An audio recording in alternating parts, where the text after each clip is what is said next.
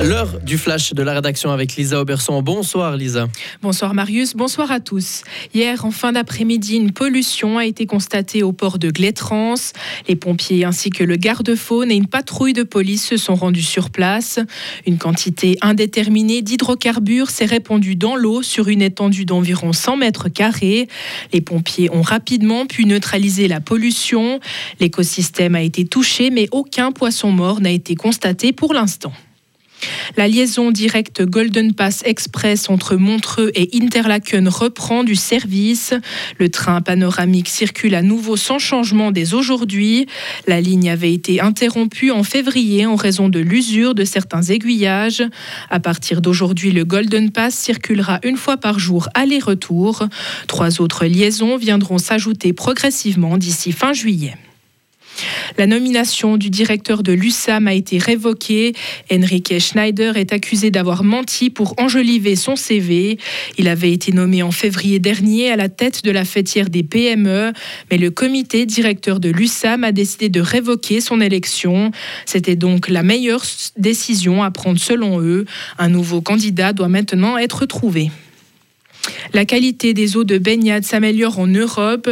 Plus de 85% des sites affichent une qualité excellente. C'est ce qu'indique un rapport de l'Agence européenne pour l'environnement publié hier.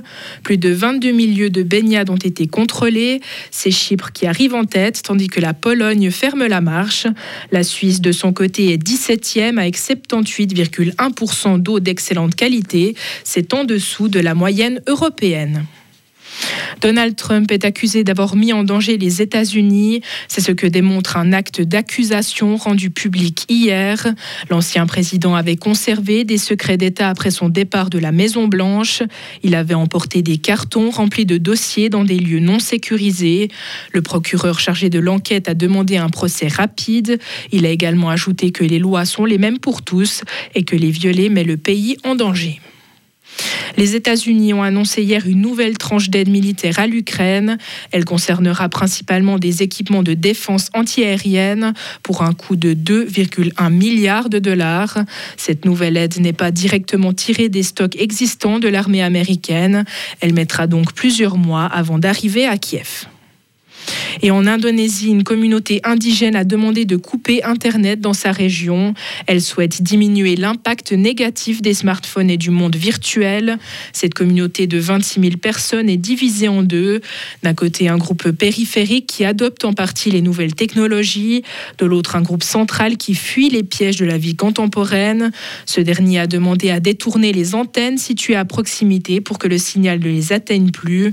La question de la liberté d'accès à Internet en Indonésie, pays très conservateur et controversé. Retrouvez toute l'info sur frappe et frappe.ch.